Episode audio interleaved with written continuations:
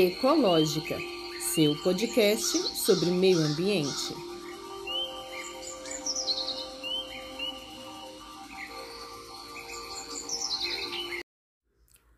Olá, sou Tatiane Costa e este podcast irá explicar, conversar, debater e te atualizar sobre todas as questões acerca do meio ambiente. Sejam todos bem-vindos e bem-vindas.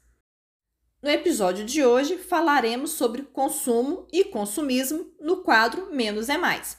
Na verdade, é uma sequência do assunto que foi iniciado lá no episódio 7. Menos é Mais, um quadro sobre consumo do podcast Ecológica. Hoje é quarta-feira, 15 de dezembro de 2021, e no episódio de hoje eu darei sequência ao assunto que eu abordei lá no episódio 7, sobre consumo e consumismo. Naquele episódio, eu fiquei de trazer algumas informações para vocês no próximo episódio do quadro Menos é Mais. E no final desse episódio, trarei as informações que foram checadas conforme prometido no episódio 7. E naquele mesmo episódio, eu falei sobre a tentativa de Lebou de impulsionar a economia pós-Segunda Guerra Mundial. Ele, naquele momento, considerou que a forma de impulsionar a economia seria transformando o consumo no estilo de vida.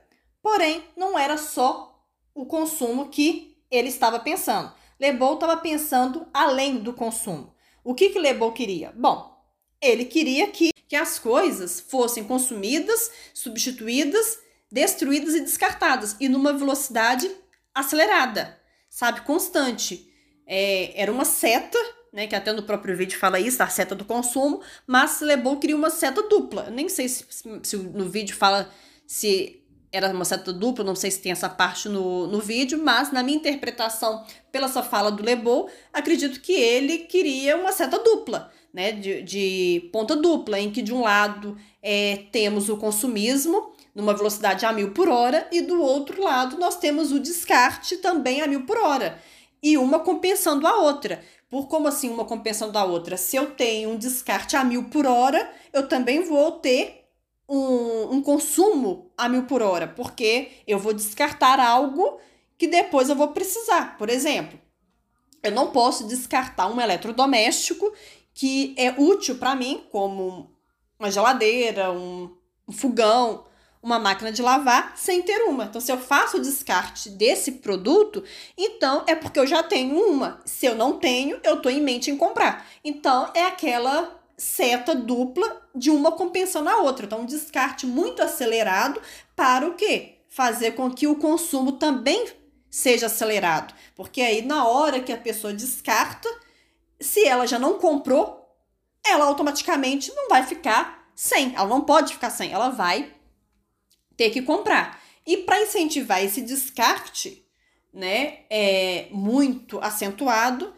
é, eles fizeram duas coisinhas, né? É, os produtores da época, né, os fabricantes da época fizeram duas coisinhas. Na verdade, os produtores fizeram uma coisa e a mídia, com as propagandas e as estratégias de marketing, é, até mesmo os produtores também, é, não vamos isentá-los não, né? Fizeram outra. A primeira coisa que cabe somente aos fabricantes foi uma coisa chamada obsolescência programada. Eles fizeram isso para poder estimular o descarte rápido das coisas. Como assim? Um produto que porventura poderia perfeitamente durar 10, 20, 30 anos, as fabricantes o fazem de um jeito a durar menos, bem menos. Para o quê? Para incentivar, estimular o descarte desse produto. Uma vez descartado esse produto, haverá o consumo de um novo, porque eu não posso ficar sem uma geladeira, sem um fogão, sem um eletrodoméstico. Hoje em dia, né, nos nossos tempos, nós não podemos ficar sem celular. Muitas pessoas trabalham pelo celular. Então, nós temos aí a obsolescência programada, que é desse jeito né? Fazendo um produto durar menos do que poderia durar, né? Reduzindo a vida útil de um produto. Então, de um lado, as fabricantes fizeram isso para incentivar o descarte de um lado e né, numa ponta da seta e na outra ponta o consumo. Então, para estimular, né? Então, fizeram a obsolescência programada para, de um lado, estimular a ponta do descarte e do outro estimular a ponta do consumo, já que a pessoa iria continuar precisando daquele produto que agora não tinha mais porque deixou na mão.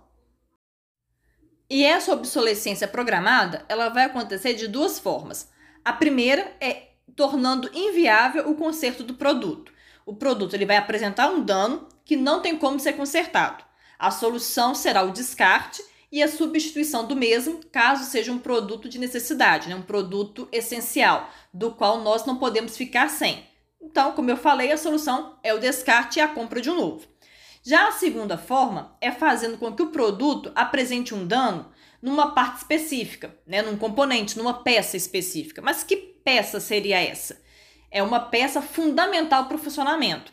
Sem ela, o produto não funciona e cujo valor é igual ou superior ao do produto novo.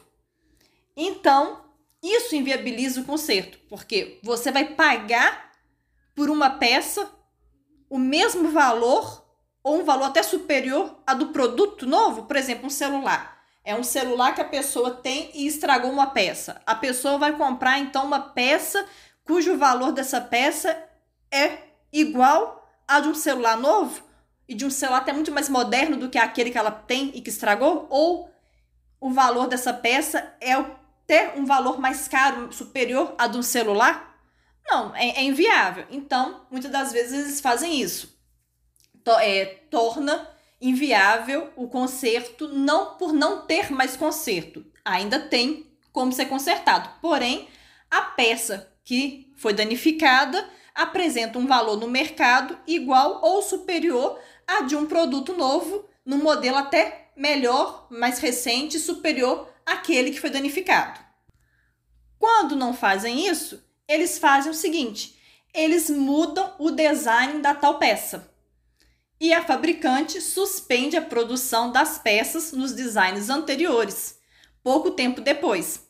Assim, por exemplo, se o produto é de 2014 e tem a, essa tal peça danificada em 2018, a pessoa provavelmente não poderá simplesmente trocar a peça, porque muito provavelmente essa mesma peça foi retirada de circulação no ano anterior, ou seja, a peça estragou no ano de 2018, o produto é de 2014, mas muito provavelmente em 2017 aquela peça já foi retirada de circulação. Então, não tem como a pessoa encontrar aquela peça naquele design. Não é que a peça foi retirada de circulação. A peça naquele design foi retirada de circulação. Ou seja, recapitulando esse exemplo de uma forma mais clara. O produto é de 2014 e a peça dele também daquele ano. Porém, essa peça vem apresentar um dano em 2014, ó, em 2018, perdão, quatro anos depois.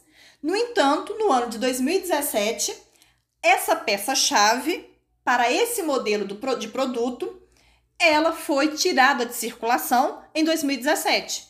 Então, se essa peça-chave para esse produto de 2014 foi retirada de circulação em 2017, quando aquele produto vem apresentar um dano nessa peça em 2018, a pessoa que tem esse produto de 2014 não poderá enviá-lo para o conserto, visto que o dano é na peça que já não está mais em circulação porque foi retirada do mercado um ano antes, em 2017. Então, inviabiliza também o, o conserto nesse aspecto. Isso sem falar no caso dos smartphones, das atualizações dos aplicativos. Quantas empresas param de oferecer suportes ou atualizações de aplicativos em celulares cuja versão dos sistemas operacionais são antigas, forçando o usuário a comprar um novo aparelho, já que depois de algum tempo, né, dos aplicativos desatualizados, eles param de funcionar. Ou então, essas empresas lançam aplicativos, né, ou atualizações muito pesadas, que acabam por ocupar rapidamente o armazenamento do celular, de forma que o usuário fica impossibilitado de gravar vídeo, tirar foto, ou até mesmo instalar novos aplicativos ou de atualizar aplicativos existentes, porque não tem mais espaço né, no, no, no, no aparelho. E aí a solução ou é comprar um cartão de memória ou um novo celular, né, com uma capacidade de armazenamento maior. Essa é a obsolescência programada. Por enquanto, até agora, nós só falamos da obsolescência programada como estratégia para impulsionar o crescimento das duas setas, né, das duas pontas da seta, a ponta do descarte e a ponta do consumo. Mas a obsolescência programada não é a única ferramenta para impulsionar o crescimento da, das duas pontas da seta. Nós temos uma outra obsolescência também atuando para o crescimento das duas pontas da seta, que é a obsolescência perceptiva. E é sobre ela que nós vamos falar agora, sobre a obsolescência perceptiva. Enquanto que na obsolescência programada nós temos de fato um produto se tornando obsoleto e se tornando obsoleto de forma proposital, de forma programada, intencional, porque obsoleto realmente os produtos irão ficar algum dia. Entretanto, a obsolescência programada consiste na antecipação dessa é, desse tornar obsoleto. Como assim? Se um produto, como eu já até falei aqui, iria se tornar obsoleto em 10, 15, 20 30 anos, quando se tem a obsolescência programada em jogo, essa obsolescência dele é antecipada para um curto espaço de tempo. Então, ao invés dele é, estragar, né, sofrer algum dano em 10, 15, 20 anos, ele acaba tendo a sua vida, de, a sua vida útil reduzida por um tempo menor. Apresenta um dano, então, num tempo menor do que provavelmente apresentaria se não tivesse a obsolescência programada em jogo. Então, enquanto na obsolescência programada nós temos de fato um produto obsoleto, na obsolescência perceptiva nós não temos um produto de fato obsoleto. O produto ele está em funcionamento, está em bom estado. O que nós temos é o desejo de trocar o produto porque há uma percepção de que ele está obsoleto. Por isso que é obsolescência perceptiva, também conhecida como obsolescência psicológica ou de desejabilidade, porque é o desejo da pessoa trocar, da pessoa substituir por um novo.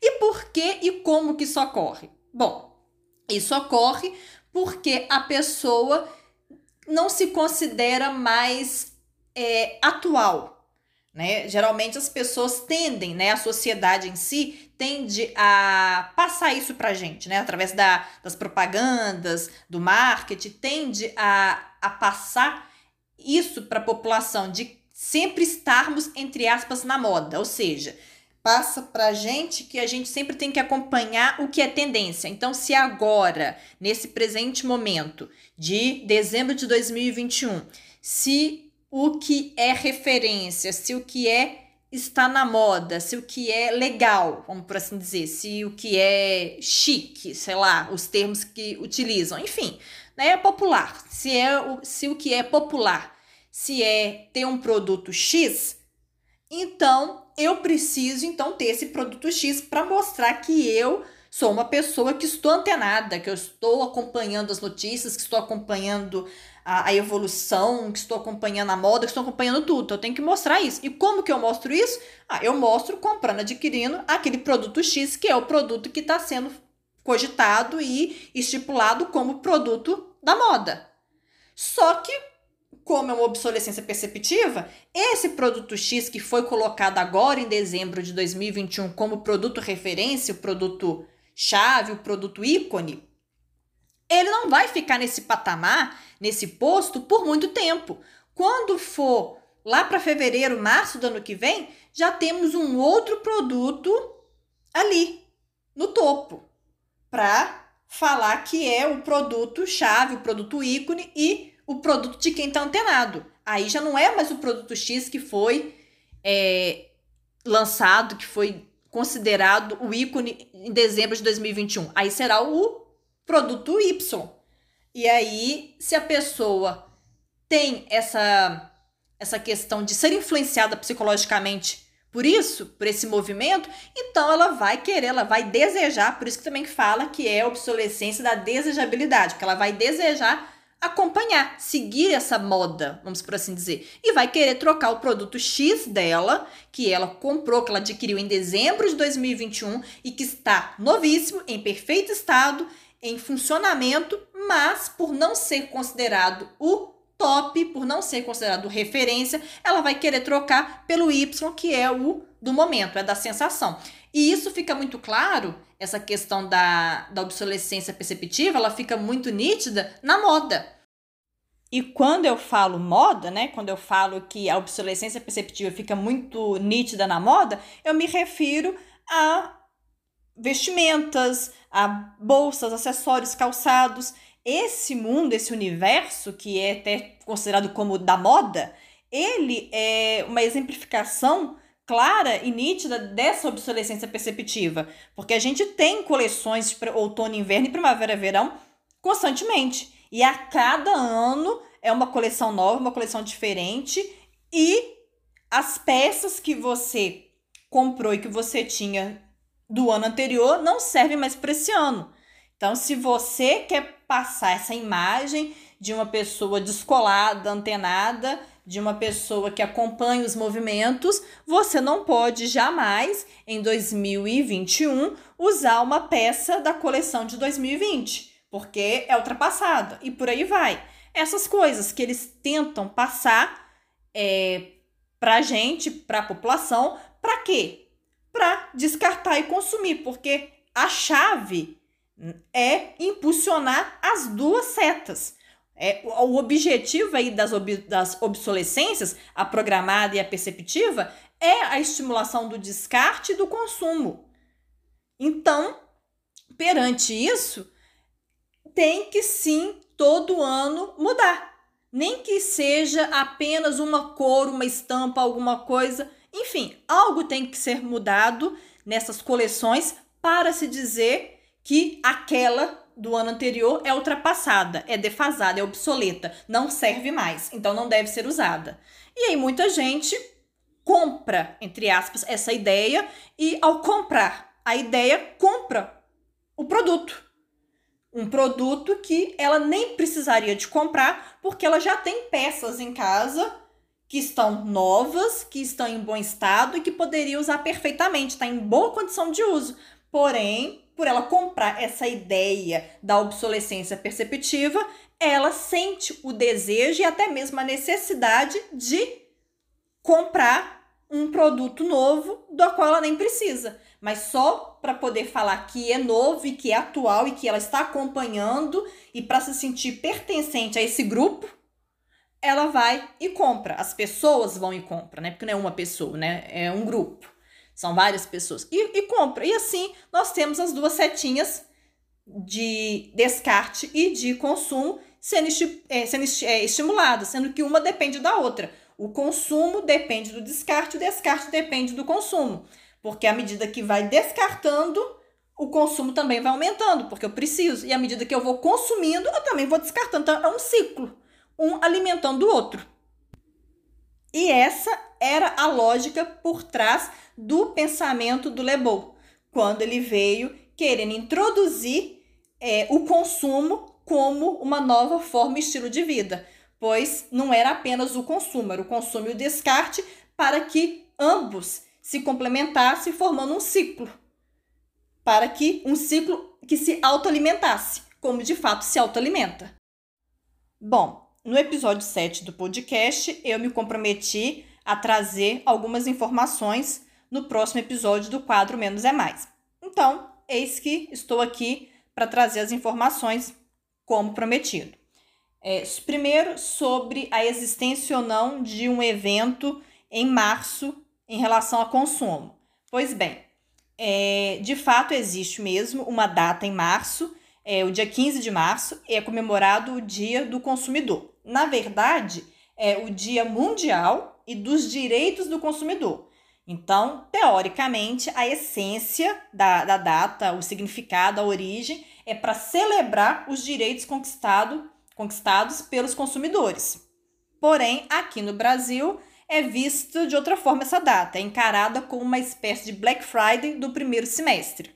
É onde eles aproveitam e faz é, umas promoções, né, daquele jeito que a gente sabe, para esquentar e aquecer as vendas, fazendo uma espécie de liquida daquilo que sobrou das vendas do Natal e Ano Novo, que não foram muito bem, já que o, a data é em março.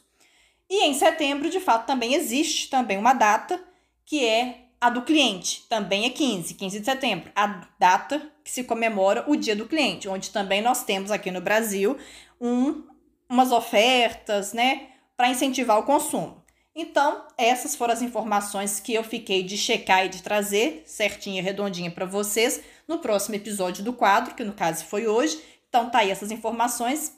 E esse foi o nosso é, o nono episódio do podcast com é, a temática de consumo no quadro Menos é Mais. Espero que todos tenham gostado. Tenham todos uma boa tarde, um bom dia, uma boa noite. Espero que tenham curtido até aqui. Até o próximo episódio.